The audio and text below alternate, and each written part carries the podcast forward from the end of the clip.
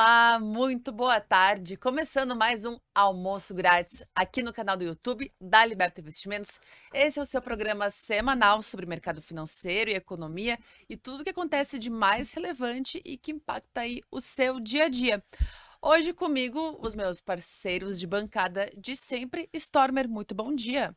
Muito bom dia a todos, amigos. Temos um dia extremamente mexido com um monte de coisa legal para a gente estar tá conversando, né? Vai ser bem interessante esse programa. Rafael Panonco, tudo bem? E aí, pessoal, muito bom dia. Para quem ainda não almoçou, né? Para quem ainda não almoçou. Eu, eu, também. tomei café. Eu ainda não. Vamos lá, tem bastante assunto, tem novidade, né? Várias muito novidades. Matheus Gonzalez, tudo bem? Bom dia, Jazz. Bom dia, Stormer, Panonco. Tudo bem por aqui? E vocês, tudo certo também? Tudo certo. Coisa boa. Eu tava olhando o calendário, a gente já tá no mês 10. Você já sabe. Já estamos em outubro. É, começou gente, hoje. Esses mês dias era Réveillon. É, né? Mês da Oktoberfest. Último trimestre do ano. Último trimestre do ano, começando oficialmente hoje. Uh, vocês fazem aquelas listas de de promessas, não. de ano novo, taranã. Eu acho que eu não vou mais fazer, porque eu só me frustro, cara. Eu fui olhar a minha e pensei, cara, pelo amor de Deus. É, eu não fiz também. Vocês não fazem? Fiz. É, não fiz. Eu acho que eu até já fiz alguma vez, mas não lembro não, de ter feito ano passado. Eu coloco objetivos, tipo assim, do, dois objetivos eu, eu tô cumprindo, que é fazer atividade física. Boa. E melhorar a minha alimentação. Ponto. Mas vários outros, tipo cuidar melhor dos meus investimentos, eu não estou fazendo direito. E... e... É, mas que bom que eu tô aqui com você, né? Aprendendo horrores com Casa vocês. de ferreiro, espeto, espeto de, de pau. Sempre assim, né? Você sabe que eu tenho planos decenniais. A cada 10 anos eu, eu, eu me projeto e penso como é que eu quero ser o Stormer daqui a 10 anos, como é que eu quero que ele esteja. Eu quero que ele fale tantas línguas, eu quero que tenha lido tantos livros, eu quero que ele tenha aprendido isso, aprendido aquilo outro. Isso eu tenho. Uhum. Mas é um projeto de décadas. Janela de 10 anos. Janela de 10 anos. E tu revisita esses objetivos? E eu revisito esses objetivos. E tu tá conseguindo cumprir o dessa, desses, desses a dessa minha, década? A, a minha virada para de 50 eu não consegui. Porque eu tinha projetado, quando eu tava com 40 anos, de aprender a falar francês. Ah. E eu queria, então, quando eu tivesse 50 anos de idade, saber falar francês. Je ne parle français. Je ne parle français. Eu, eu aprendi, eu, eu, cheguei a fazer um, um, acho que um ano e meio de estudo, mas realmente acabou não rolando. Mas sim, eu tenho planos decenniais, assim, eu vou desenhando todas as coisas. E, e então esse foi o primeiro, a primeira década que falhou meu, meu planejamento. Uhum. Então tá, pessoal, se vocês quiserem deixar suas dúvidas, seus comentários, nosso chat já tá aberto, é sempre um prazer interagir com vocês. E bora lá, a gente tem algumas novidades da Bolsa de Valores, né, para a gente conversar hoje.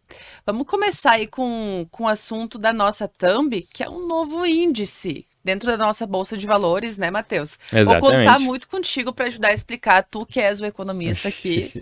Chama-se o IDAP 5 que é aí um novo índice que foi lançado na semana passada pela Bolsa de Valores, né? É, atrelado à inflação. Então, exatamente. Para que ele serve? O que ele é? Do que se alimenta? Como funciona do que vive? do que vive. do que vive, boa. Então, ele, ele, na realidade ele é uma composição de dois índices, né? Ele é a composição do DAP e do DI. Então vamos, vamos por partes, né? O DAP ele é o, é o que a gente chama de cupom de IPCA. Ele é o, como se fosse uma, uma referência para o juro real futuro da economia. Então ele tem quatro, cinco vértices negociados na bolsa hoje. E então você pega o DI futuro, né, para aquele para aquele vértice específico, né, 2028, por exemplo, pega Explica o DI futuro. Que, que é o vértice, que a galera... É. Falou em vértice, a pessoa tá, o que, que é o vértice? Vértice é o, é o ano de vencimento, Me lembrou né? da aula de matemática. Sim. Pensa assim, tá, vem cá. Tá Os vetores, né, para cima, para o lado. É, mulher gostava de matemática. Daqui a pouco ele vai falar hipotenusa e mata todo mundo. então, por exemplo, quando a, a, a gente usa muito jargão, né, no mercado. Então, em vez de falar o ano de vencimento do contrato DI, a gente fala vértice, hum, né? Então, isso. o DI de vértice 28 é o que vence no ano de 2028. Ah, tá. Então, pega o, o, DI de algum vértice qualquer, né? Subtrai o IPCA e tu tem o DAP, que é o futuro de cupom de IPCA. Que seria que é o juro real. É uma referência ao com juro esse real. prazo de vencimento 2028. Exatamente. E aí esse esse uh, esse índice novo ele é uma composição de todos os DAPs né? Ele pega cinco DAPs e faz uma média aritmética, né? Pega um 20% para cada um de cinco DAPs e soma ainda o DI e a gente tem ali essa, essa composição de, de juro nominal mais juro real para o futuro. Tá. Essa é a ideia Seria desse um novo. juro real médio de vários vértices. Exatamente, é. Então, a, a ideia ali é mais ou menos para a gente tentar, para a Bolsa tentar contribuir para o mercado, fazer projeções melhores em relação à inflação implícita. Né? Esse é o objetivo do índice. E, de, de alguma forma, tentando traduzir para investidores ah, de varejo, digamos assim, é uma forma da gente tentar se proteger da inflação via um contrato de ETF. Né? Essa é a ideia, via via um índice que, for, que futu- futuramente poderia ser um ETF. Até o Banco do Brasil já fez um ETF desse índice, né? Estreou semana passada, dia 24, se não me engano. Então já tem ah, ah, alguns dias que ele está tá rodando. Ainda não tem liquidez, né? É um fundo, é um, é um ETF super novo. Mas essa é a ideia do índice em geral, né? Então ele vai ser composto pelo DAP, né? Que é esse é cupom de IPCA, e por 100% do DI. Uhum. Essa é a metodologia do negócio. Tá. Qual que é o código do fundo? Porque eu, da ETF, porque eu assim, vai ficar interessado. Deixa eu ver aqui qual que é.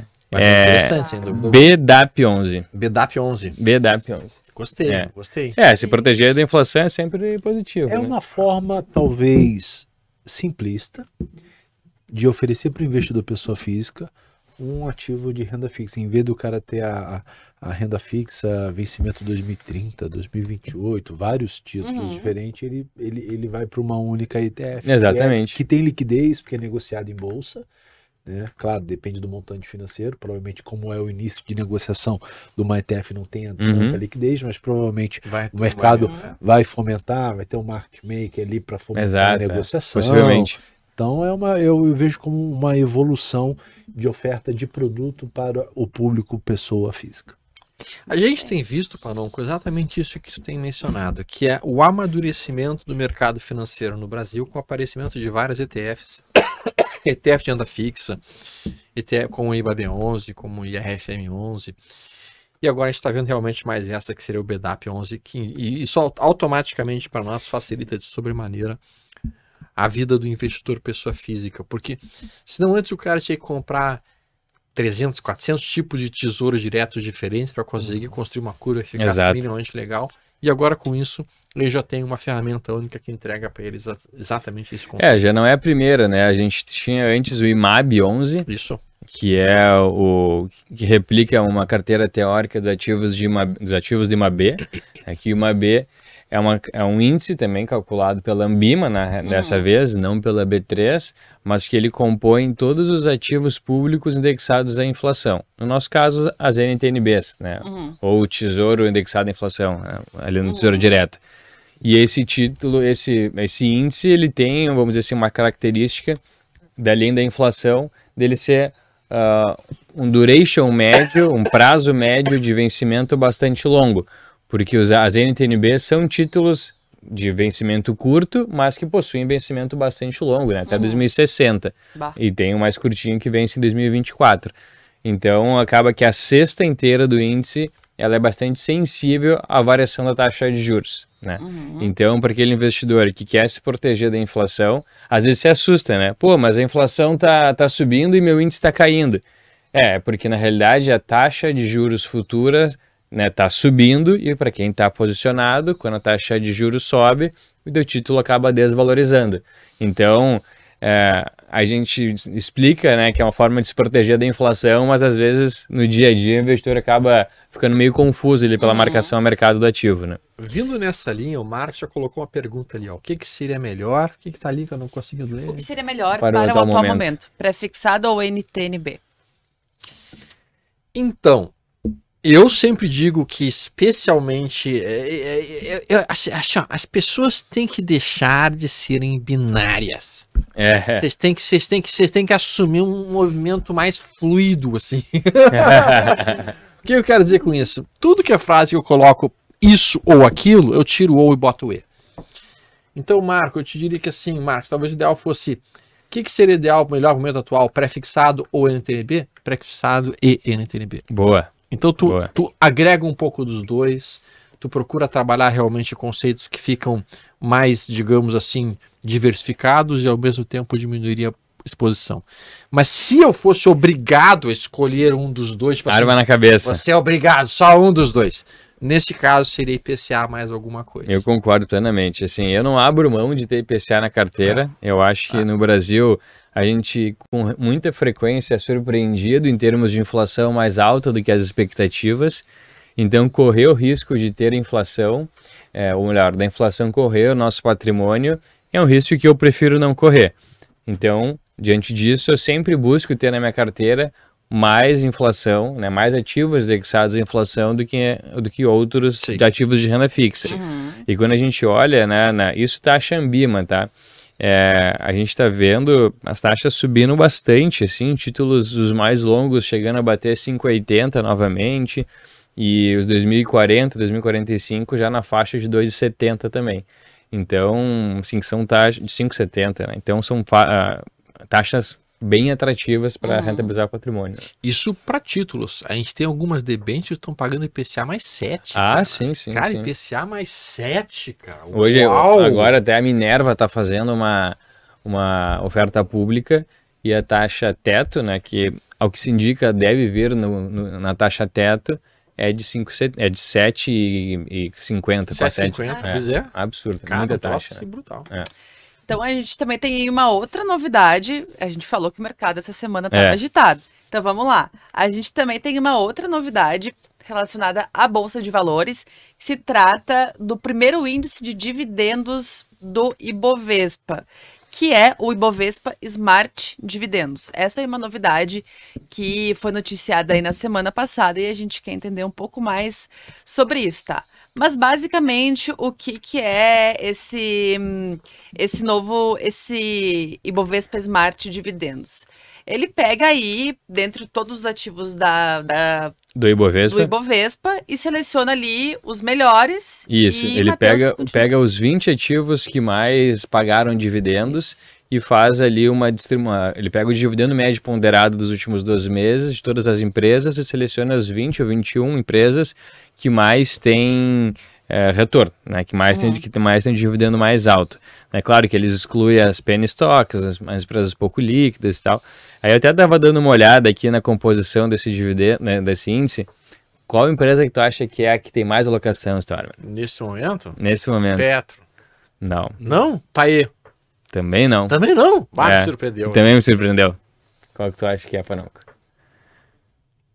Vale, Banco do Brasil. Não, vai não paga muito dividendo, cara. Mas provavelmente Vale tá nesse índice aí. Tá nesse índice? Ah, tem que dizer alguma coisa aí, cara. Banco do Brasil. Também não. Ah, vocês estão muito mal de Quem? estilo de palpite. Agora foi um curioso. Telefônica do Brasil, vivo. Vivid 3. É. Meu Deus. Qual é o maior, qual é o maior peso? Esse a- a- poderia até chegar a 20%, mas vivo, no caso, é, maior, é que mais tem peso e tem 6,11. É, bem diversificado, né? E pelo- Oi. Eu não fiquei longe, ó, o Banco do Brasil vem perto. Não, não, ali, não, não. ah, Não, não, não. E pelo que eu tava vendo. Banco do Brasil 5,30, quase um ponto abaixo aí de E pelo que eu tava vendo, pelo que eu tava vendo, esse índice bate Bovespa legal, né? Cara, eles fizeram uma até uma, uma análise, um backtesting, né? E ele batia bastante Ibovespa, É, tá? dava uma, dava um Eles fizeram um Bovespa. backtest desde 2013, né? Caso tivesse existido, o índice teria chegado até o final de agosto a 142% de retorno, contra o Ibovespa no mesmo período tinha dado 87%. Só que aí tem um negócio interessante. Você vê ali, é uma, o ativo que tem mais tem 6%. Aí Uhum. depois vem uma galera ali, um pelotão, Cinco e 5, pouco. 5, É. 5 alguma coisa. Aí tu pega o índice Bovespa, ele é extremamente concentrado em empresa de commodities É, e bancos. isto. Entendeu? você pega uma Sim. safra ruim assim, né? um- Um período, período ruim de commodity, entendeu? estraga muito Ibov, né? estraga, estraga bastante o BOF. É. Talvez aí, e é isso que o Panão está alertando para os amigos, talvez aí seja realmente uma comprovação de fato de que a diversificação acaba produzindo uma curva muito mais harmônica, muito mais suavizada e muito mais eficiente do que tu concentrar tudo em alguns poucos ativos, como está mencionado. ali. Por isso que eu gosto de ETF. Aí eu queria É. fazer uma pergunta para a galera que está em casa. Quem tem ETF na carteira? E qual a ETF? Porque assim, quando você olha para algumas ETFs como essa, pô, ela não tem tantos ativos, ela Uhum. tem um objetivo, até essas ETFs mais temáticas, Um índice, um índice né? bem feito, né? que é uma, uma. Tem a ETF lá de games, né? Tem a ETF de Exato. tecnologia. Então, assim, tem algumas casas, né? Uma, acho que uma das gestoras especializadas nisso é a Investo, tem ETFs temáticas e o, e o trabalho deles é realmente, né, cara, dar foco em ETF. Eu acho o ETF um veículo de investimento extremamente eficiente, principalmente para quem não tem aquele capital robusto, quer diversificar, Uhum. sabe? Não quer ficar fazendo a gestão de papel Uhum. no dia a dia. Cara, ETF. E para quem tá uma começando a investir, ETF também é um bom meio. Cara, é um bom meio. Né? O Stormer, quando começou a investir, você lembra, era Bova 11 quem É. não, não É. tinha, Era Bavoso e acabou. entendeu? Era Bavoso e acabou. Hoje até mesmo para quero ter uma exposição exterior. Cara, o, o ETF do S&P, o Isso. IVVB11, Uhum. cara, ele tem uma correlação grande com o dólar, então se o dólar sobe, a ETF sobe também. Uhum. E todas elas têm liquidez. Liquidez boa na bolsa, né? Uhum. Claro, não vou dizer todas as ETFs, mas as principais Sim. hoje em dia têm uma boa liquidez. Então eu acho uma excelente é, forma do, do investidor diversificar a carteira. Galera, eu, eu- eu não poderia ter palavras suficientes para reforçar isso que o Panonco disse. tá? Eu acho que ele tocou um ponto fundamental.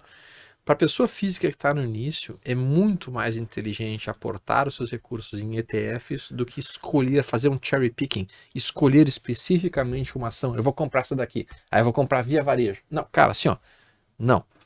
ETFs, pelo fato de que elas são diversificadas, trazem muito mais segurança para a maior parte das pessoas. O investidor ele vem para a bolsa num primeiro momento com aquela visão: qual é a ação da vez? Qual é o foguete? Uhum. A maioria das pessoas, quando vem com essa, com essa mentalidade, eu pergunto: tu não tem nem um ano de bolsa, né? O cara, é, começando agora. então, né? Magazine Luiza, via varejo, né? É, é, eu olho, cara, vai ficar 10, 20 anos, às vezes, procurando. E muitas das vezes ele até pega um foguetinho.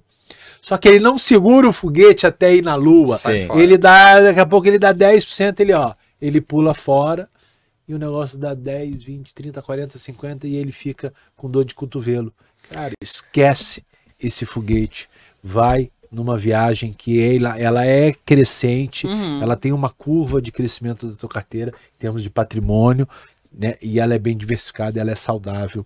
Uhum. É, o pessoal aqui no chat É, e tem, e tá tem outro concordando. ponto, né? Porque às vezes, mu- muitas vezes, né, o investidor, quando começa a subir, ele se desfaz logo porque ele fica ansioso para botar o lucro no bolso e contar para os amigos, né? Aham. Mas quando o papel cai, ele se abraça. Se E aí ele não, não vende mais e fica com aquele ativo desvalorizado na carteira, né? Tá, mas essa ETF que, é, que rolou aí do, do- dos dividendos é N, NDIV, né? NDIV 11. A ETF é N de Deixa eu ver Vamos aqui. É. confirmar aqui. Peraí. Ela vai pagar imposto em cima desse dividendo? Não, acho que, acho que o fundo recolhe imposto Cara, quando ela pega é o a dividendo. né? primeira ETF que paga dividendo para o investidor. Ah, ele, ela paga de. Ela Ah, isso eu paga o não dividendo. sabia. Não, ela paga Ah, o isso é uma que legal. paga e tem outra que não paga. É. Tem outra que, que o, Isso. o dividendo é, vem para o patrimônio. Isso. Ah, isso é legal. Não, a NVIDIA paga o dividendo para o cotista, só que eu acho que daí eles têm que recolher o imposto em cima do dividendo para daí eles distribuir, será que não? Também não sei. Eles têm que Pelo pesquisar que- isso aí. Pelo que eu me informei, era isso que estava É. rolando com eles, né? E aí isso seria um, um- um, digamos assim, pequeno efeito colateral ruim Uhum. dela, né? O fato de teria um imposto sendo recolhido e teria essa questão toda. Mas isso daqui a pouco vai acabar, que o dividendo vai ser tarifado mesmo. É, exatamente. Isso é um fato. Não vamos longe, É. não vamos Ai, longe. pra- Falando nisso, Você sabe que, né? Porque ano que vem a gente tem o superávit zero, né? Então, ele insiste, Storm. Ele insiste na ideia. Ah, cara, que tem gente que o acredita. zero, nisso. né? O déficit zero. Na verdade, eu Ops. rio das pessoas que acreditam nessa possibilidade de que vamos chegar lá. Então o governo precisa todo o restante, temos que ajudar o- É os companheiros. A gente tem, falando em tributação, aí essa semana a gente tem a votação de dois importantes projetos que a gente já tratou ah, aqui no Almoço Grátis, que é o projeto da taxação de investimentos offshore Sim. e dos fundos exclusivos. Então, isso deve entrar em pauta aí para ser votado essa semana. Qual a dúvida de que será aprovado, né, gente? Não, até o, o, pelo que eu li, né, se tinha uma dúvida sobre o que fazer a respeito do, do estoque, né? Que é sempre uma discussão, né?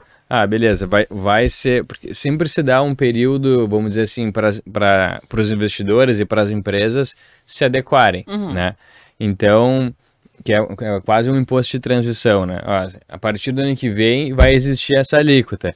Mas, se por acaso tu quiser já te adequar agora, tu vai pagar um, um imposto mais baixo do que ano que vem. Hum. Então, existia, existia, vamos dizer assim, um, uma ausência de concordância a respeito de qual seria essa alíquota né, de, de imposto intermediário, né, entre entendi. o período que aprovação até o início de fato da vigência desse novo, desse novo imposto, né. Não sei se, o que, que vai ser, né? Mas o Lira até disse na Expert que ele entendia que deve- deveria ser uma alíquota mais baixa, algo de 6%, e o governo já queria algo bem maior, mais perto de 15%, de fato. Uhum. né? Nessa transitória. É, nessa transitória. Então vamos ver o que acontece ainda. Infelizmente, vamos ter isso aí acontecendo essa semana.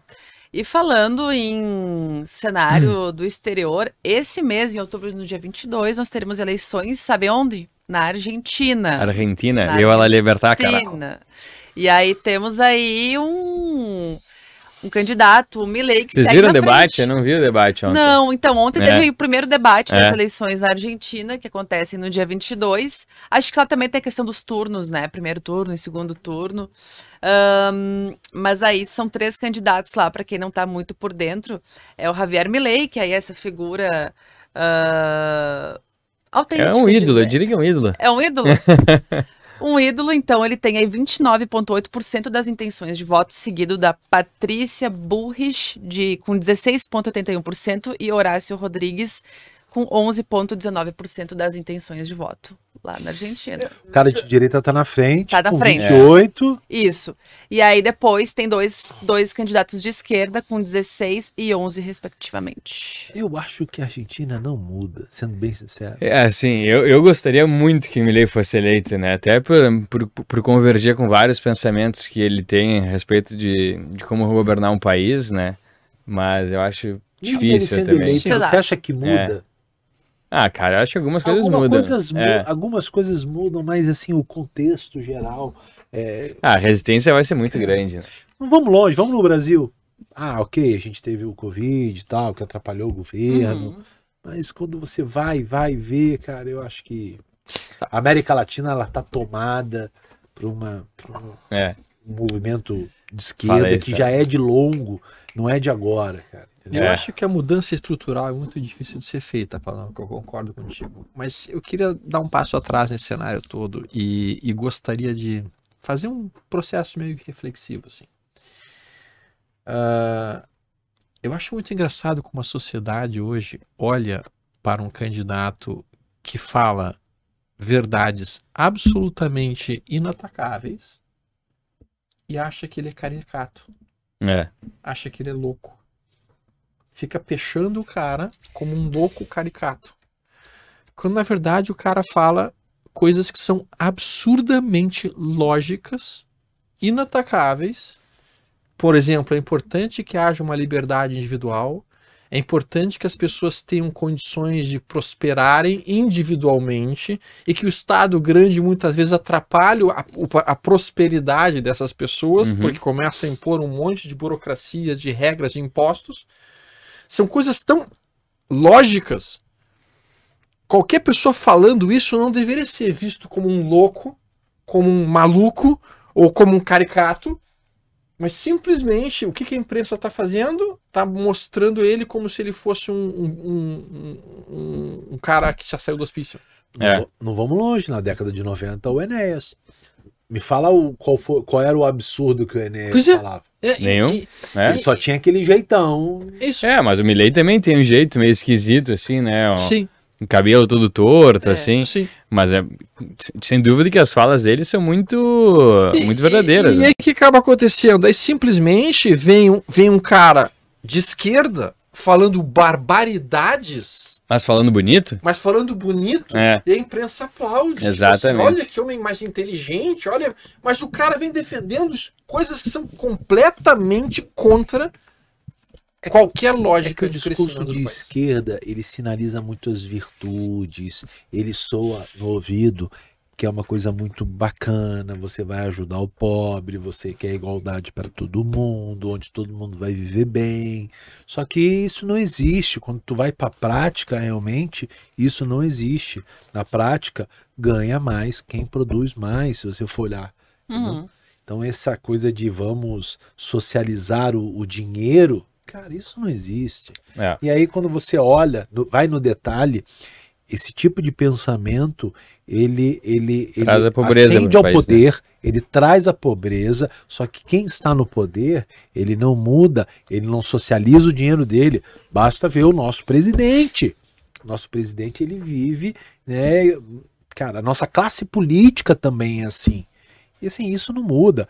Quando eu, eu falo que é difícil mudar, né, vai um pouco do meu pessimismo, é, cara, as mudanças que precisariam ser feitas, elas não são consenso da maioria. É. E aí o cara que é de direita, né, vamos dar um exemplo aqui no Brasil, que é o Partido Novo, que veio, que perdeu espaço, Perdeu. né? Encolheu muito nessas eleições. interno nas últimas eleições, cara, você vê que é a minoria que não faz, que não vai conseguir mudar nada. É. Entendeu?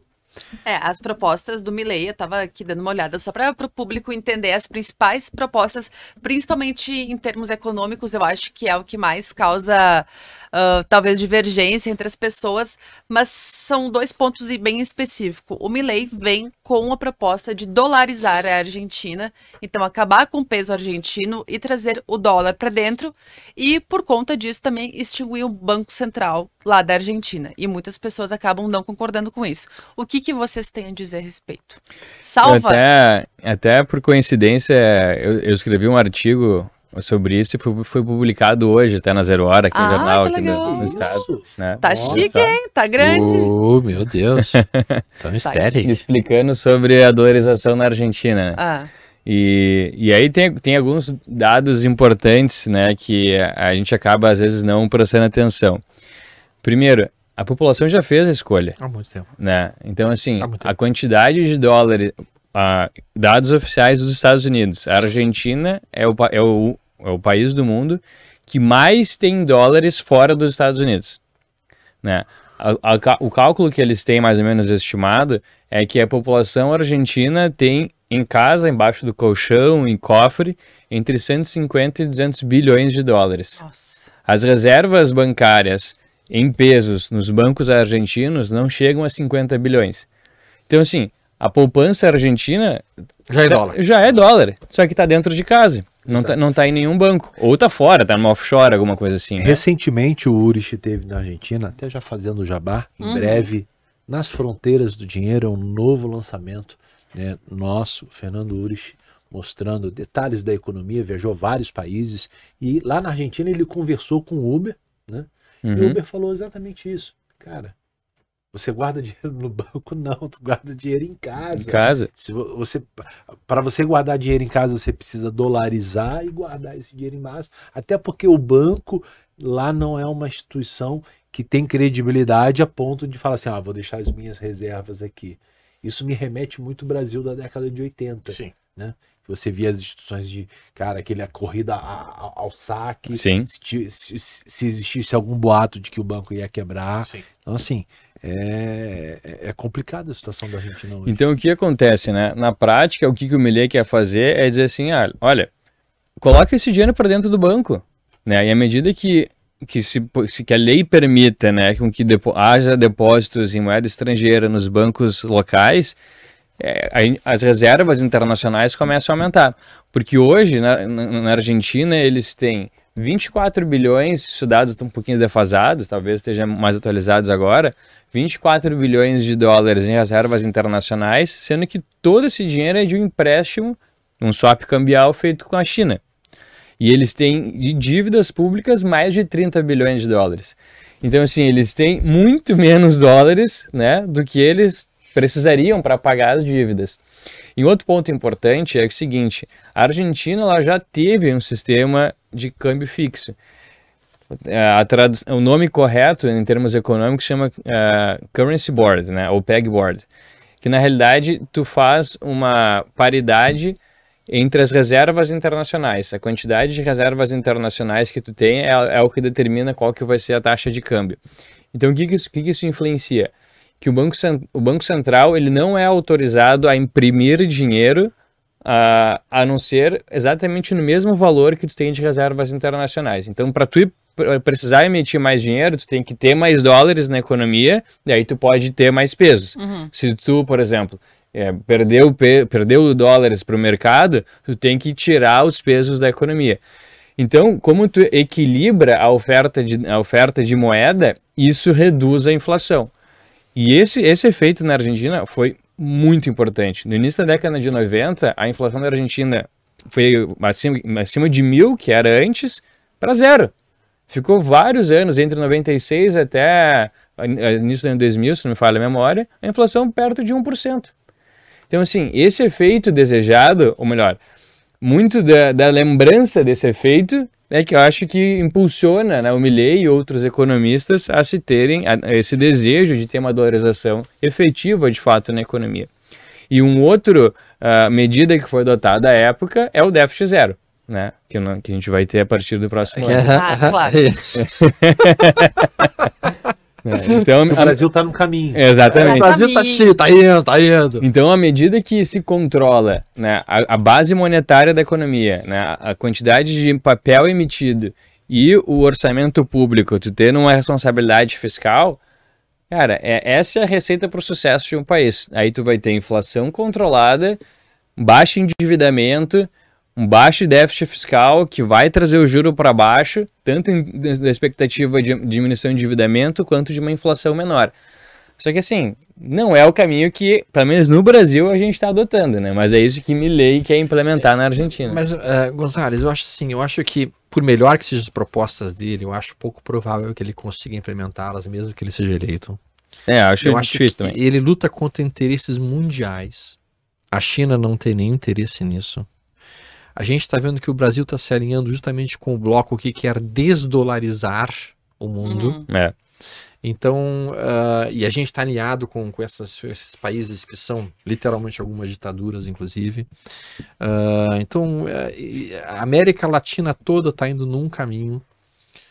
Ah, acho pouco provável que o Milley consiga reverter esse processo. Eu acho que timidamente aparece em um país que outro, às vezes um presidente ou mesmo um governo que tenta quebrar essa, essa economia globalista, essa economia que está rolando, mas é esse cara é rapidamente extinto. É. Esse cara é rapidamente queimado. Por exemplo, a primeira-ministra da Itália provavelmente não vai durar muito tempo, ela não vai conseguir fazer nada, porque ela vai contra esse sistema que está estabelecido a nível mundial.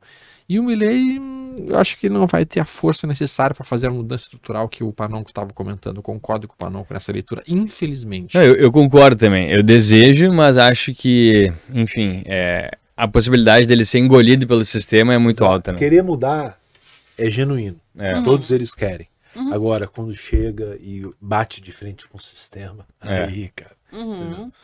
É, isso aconteceu com o próprio Bolsonaro, né? Acho que no Exato. início, no início do governo, eles não, o meu governo vai ser composto somente de ministros técnicos.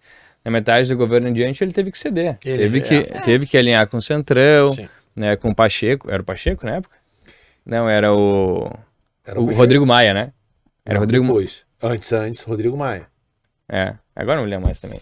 Enfim, teve que aliar com o presidente da Câmara né, justamente para conseguir passar algumas das propostas, algumas das iniciativas que ele estava adotando e acabou tendo que ceder. Uhum. Assim, de alguma forma é o normal para o nosso tipo né, de, de estrutura política no Brasil, que é esse, é, assim, uma estrutura de coalizão, né? Esse presidencialismo de coalizão do Brasil nunca vai dar certo. Exatamente. O presidencialismo de coalizão no Brasil nunca vai dar certo.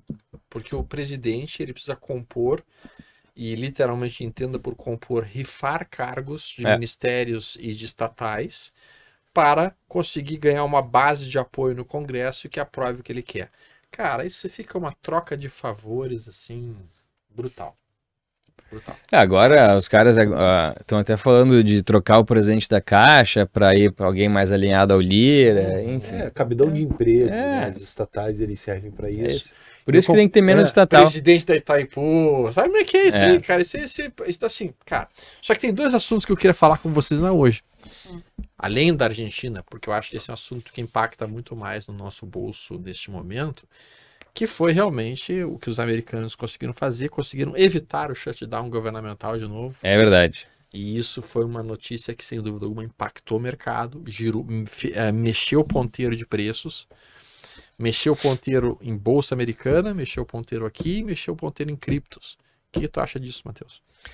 Assim, eu acho que de alguma forma eles não tinham muita saída, né? Eles tinham que. Vira e mexe, a gente tá nessa discussão. É, a gente né? já tocou nesse assunto várias vezes. Cara, É. não tem o que fazer. Pedala. Passa um cheque pra frente. É. Eles não tinham muita saída, assim. A, a projeção do Congresso americano é que ah, o, déficit, o déficit primário chega a 2 trilhões de dólares esse ano. Uau! Eles já passaram de 1,7 trilhão. Isso é uma, mon- uma montanha absurda de dinheiro que os caras estão jogando pelo ralo, né? E lembrando, eles não, eles abriram mão, né, do, na- do teto de gastos até o fim das eleições do Biden. Então, assim, é um cheque em branco, assim, é um orçamento sem limites para despesas. Pode gastar o que Gasto quiser. que for necessário que tu quiseres. Exatamente. E aí, assim, aí tu imagina agora para um, pra um candidato da oposição e contra isso, né? Ah. Assim, não tem como, né? A- a o grande X Em termos da de campanha política, da, né? Da economia americana é, é como que ela vai continuar se comportando com a taxa de juros elevada. A economia É. americana nunca, nunca trabalhou por muito tempo com a taxa de juros no atual patamar. E, e- e- e, do ponto de vista do orçamento do governo, há muito tempo que eles não têm despesas financeiras para ser pagas, né? Exatamente. Porque o endividamento vem aumentando, aumentando, aumentando, mas o juro era O zero. juro é zero, então é- fica fácil. Eu Exatamente. tenho dívida, mas ela não, não, Uhum. não, não tem despesa Não da tem dívida despesa, porque ela é. não tem um juros alto. Agora já, opa, já muda, né? Agora com o juro a 5 5,50 fica caro já ter essa montanha tão alta de endividamento, né? Mais de 100% do PIB. Então, acho que sem, sem dúvida, esse é um fator que contribui para um dólar mais fraco no mundo, né? Então, mas, Mas o não dólar é o único. força ultimamente. Não é o único fator, Sim. exatamente. Mas é esse fator em específico ele contribui, né, para um dólar mais fraco no mundo. Mas aqui no Brasil a gente tem visto um dólar talvez até uma tendência de alta, né, Sarmer? Uhum. Exatamente. A gente está vendo não só aqui no Brasil, mas o dólar está em tendência de alta contra o real, contra o euro, contra a libra esterlina, contra o ien, as principais moedas mundiais. Então, sim, o dólar está ganhando força mundialmente. E o que me chama muito a atenção é o movimento que está acontecendo agora nas criptos, que também começaram a subir forte a partir de domingo. No momento que isso ficou combinado, esse vamos evitar o, o shutdown governamental americano, começou a entrar em uma quantidade brutal de dólares comprando criptomoedas.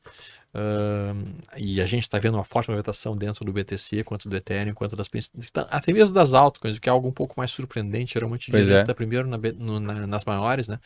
Mas não, a gente está vendo altas expressivas nas altcoins nesse exato momento que, enquanto a gente conversa agora. Mas vale a pena comprar esses negócios aí mesmo? Tem algumas que eu acho que vale a pena. É. Algumas, tá? Mas de uma maneira geral eu entendo que as criptomoedas, especialmente o BTC, tem que fazer parte da nossa carteira. Inclusive tem um estudo bem interessante que os caras fizeram, que é, eles pegaram carteiras Uhum. ah, em ações, em ativos, e incluíram um percentual de BTC nessas carteiras. E o resultado foi um desempenho muito superior ao das carteiras sem a, a inclusão das criptomoedas como mais um ativo presente. Mesmo com toda a volatilidade. Mesmo com toda a volatilidade. Legal. Porque eles observaram que a volatilidade que acaba acontecendo dentro das criptomoedas, quando acontecem os recuos, primeiro, ela diminuiu bastante nos últimos anos e vem diminuindo progressivamente.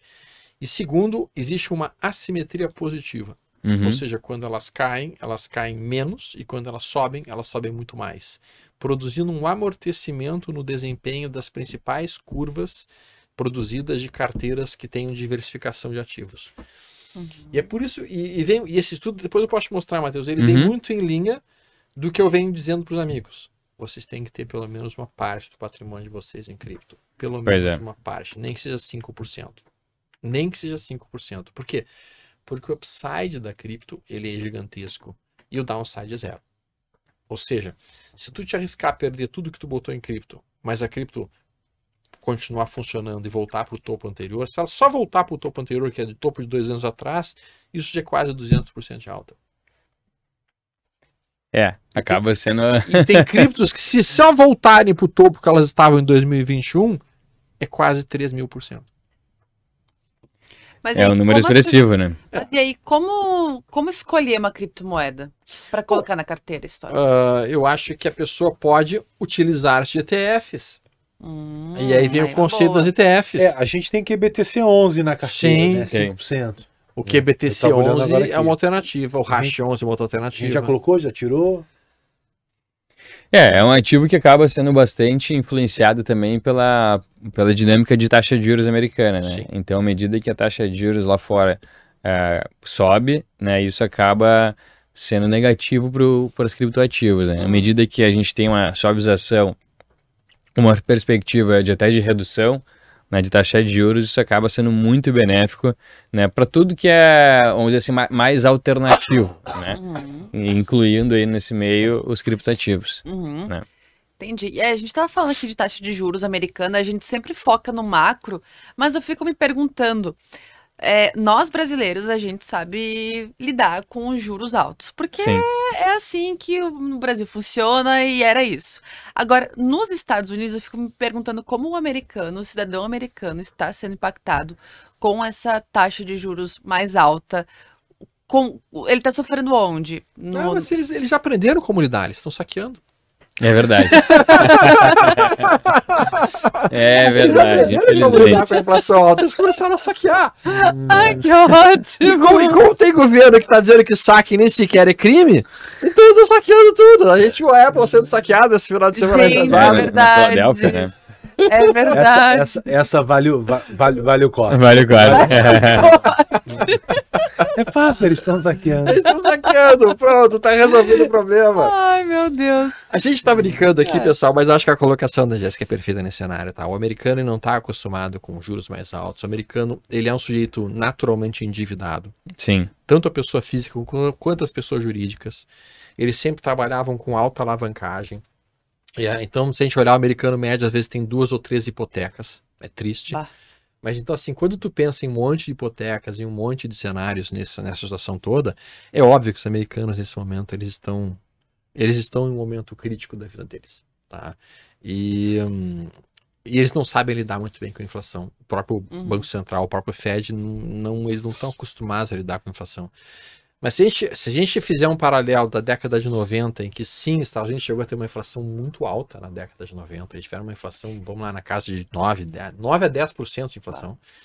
Ah, e foi um dos períodos mais violentos da história dos Estados Unidos.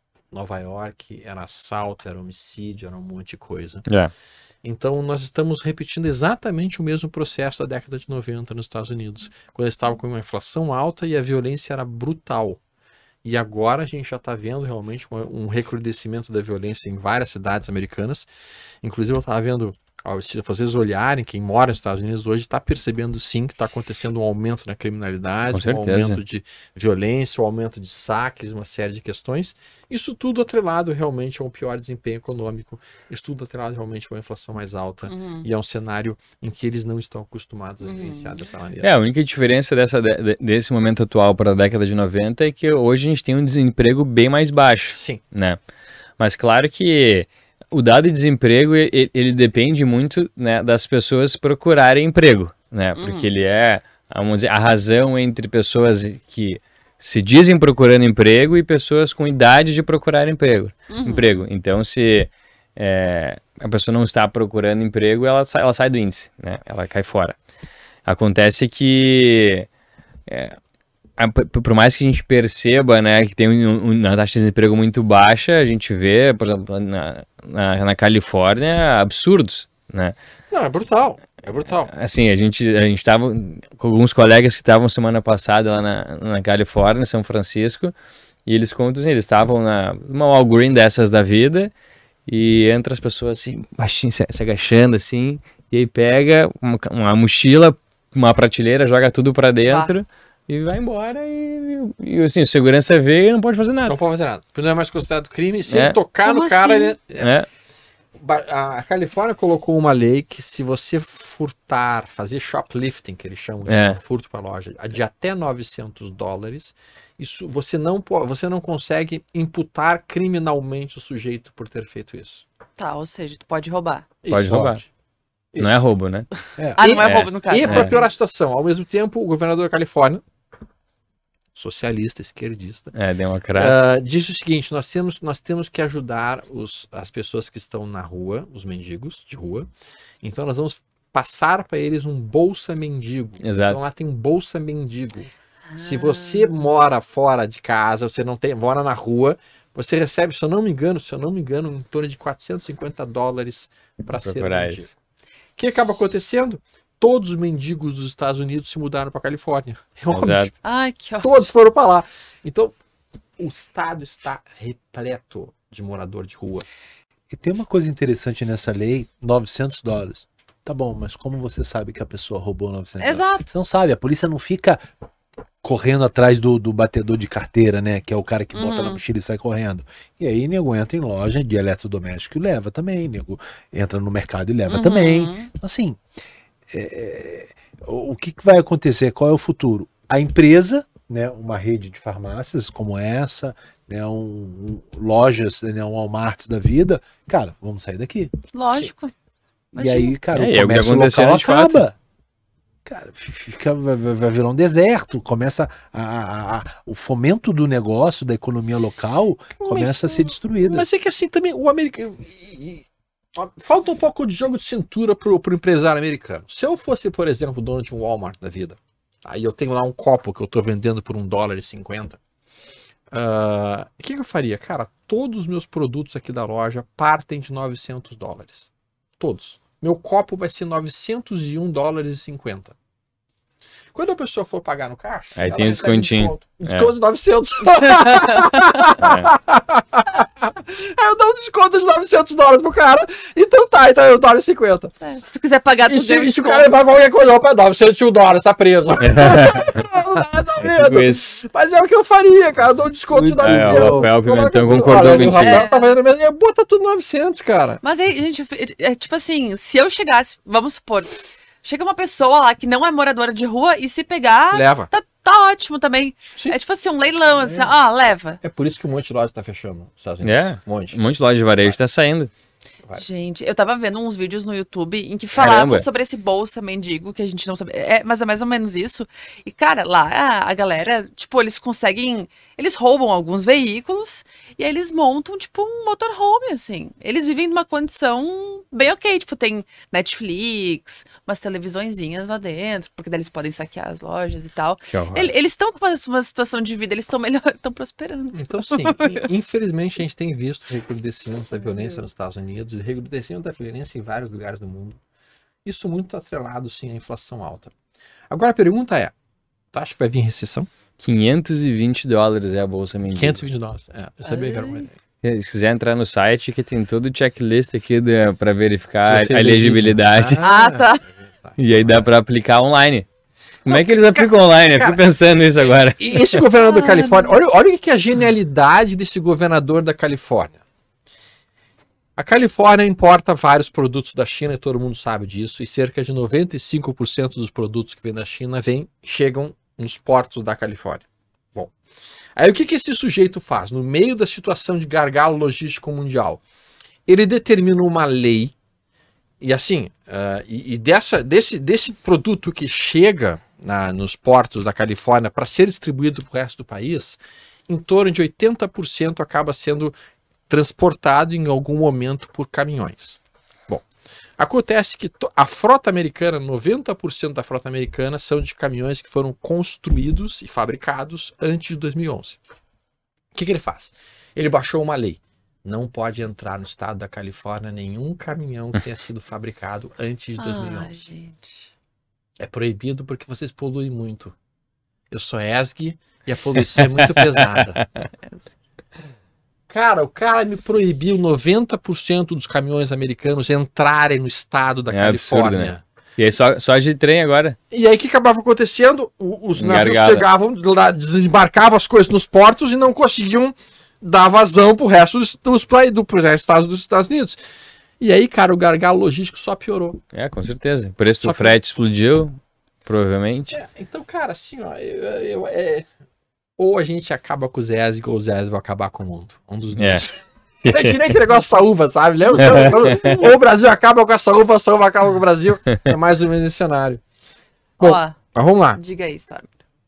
Uh, chega atrasadinho, afinal, chegar, a bolsa chegará aos 130 em dezembro com aposta de algumas corretoras? Ih, é bem longe da minha previsão do Como? Stormer. Como? Cara dele. Cara, assim, ó. Faz o seguinte. Faz o seguinte. Tu pega uma linha unindo os últimos topos do índice futuro, gráfico semanal, e pegando os últimos fundos do gráfico semanal do índice futuro. Você vai construir um canal de baixa lindíssimo que leva a nossa bolsa futuro provavelmente para 97 mil. Na verdade, o meu alvo é 94 mil pontos. Outro dia que eu coloquei aqui na mesa, meu Uhum. alvo é É. 94 mil pontos em novembro desse ano. Esse é meu alvo, novembro, dezembro. Cara, não tem nenhuma expectativa de alta para a Bolsa Brasileira. É, é, seria absurdamente surpreendente para mim que, o, que, o que a Bolsa subisse. Seria algo assim, cara, uma, mas tá onde? Subir da onde? Subir por quê? Uhum. Não existe Já, já te disse um motivo? Porque a, gente vai mas ter é um dash zero aqui. cara, mas nem no mundo de Nárnia a gente vai conseguir um déficit fiscal zero, cara. Então, eh, eu, eu basicamente falando, cara, não tenho nenhuma expectativa disso. A não ser que a gente consiga romper o topo de junho, que eu tô vendo com praticamente cada vez menos provável. Mas isso não é o cenário mais provável. Quando a gente fala de.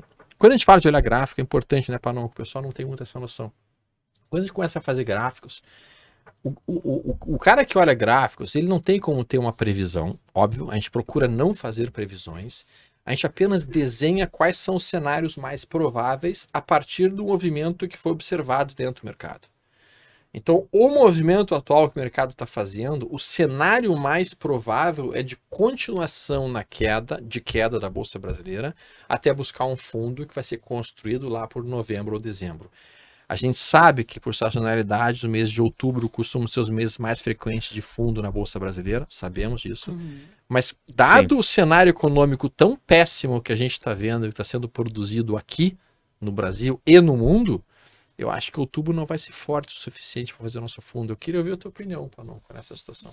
Eu concordo com a tendência baixista, né? E assim, análise técnica, às vezes as pessoas ficam buscando previsões, né?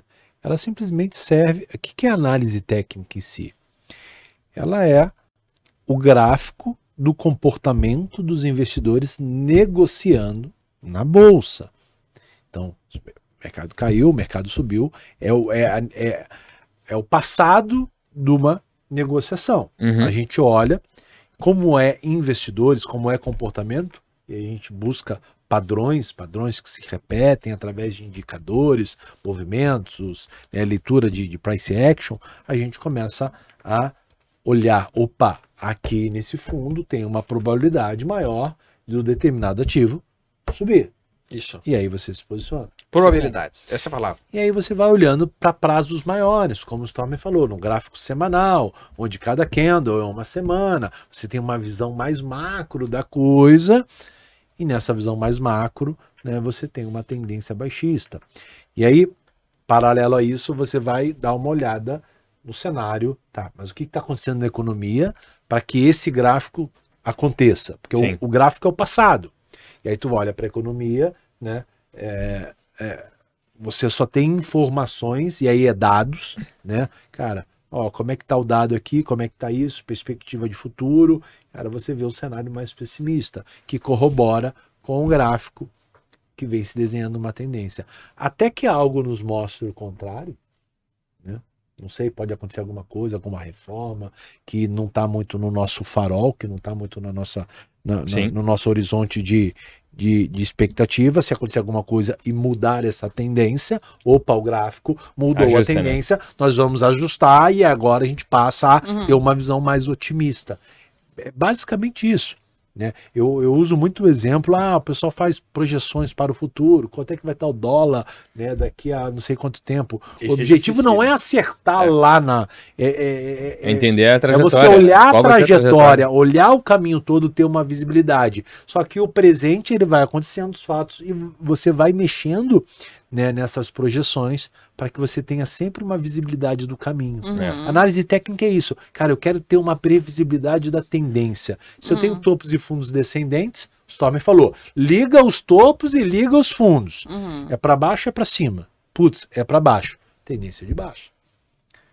Passa a comprar quando isso virar. Entendi. Entendeu? Mesmo que você você vai normalmente entrar um pouquinho atrasado, ninguém acerta o fundo da coisa. Uhum. Você vai Exatamente. acertar quando o negócio já tiver, ó, já tem dois fundos, um fundo, o fundo mais recente está acima do fundo anterior, o topo mais recente está acima do topo anterior. Opa, já temos uma sinalização Uhum. de tendência altista. Vou comprar. É, é- é- a análise técnica serve mais, mais ou menos para isso. Bora então responder algumas perguntas que a gente tem no nosso chat. O Rafael Pimentão perguntando como investir em dólar com as taxas. Tem compensado? Deixa essa pergunta no ar para concluir as perguntas dele, que ele também pergunta para quem é iniciante, investir em dólar ainda é uma coisa que gera dúvidas. Tem algum vídeo da Liberto, algum artigo que explica melhor?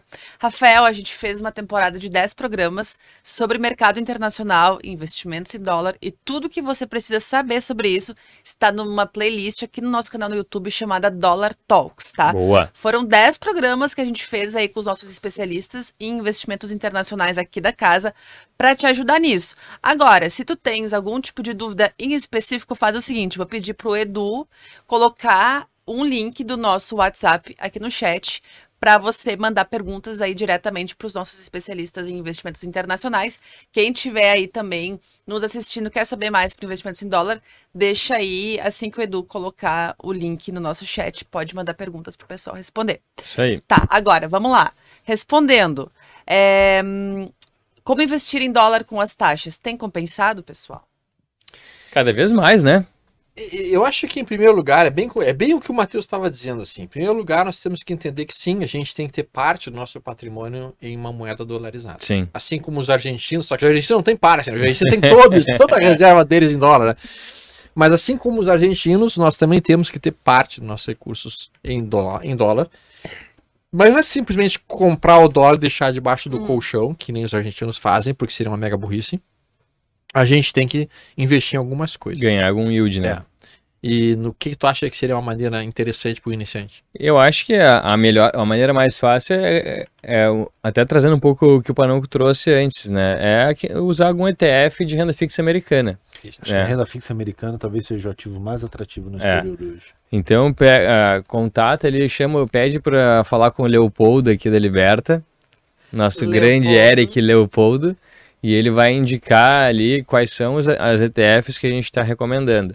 É, tanto a gente recomenda alguns bonds direto de renda fixa, de algumas empresas com baixo risco, ou o próprio Treasury, ou ainda o ETF de, uma, de, de diferentes Treasuries é, lá, lá de fora, lá dos Estados Unidos.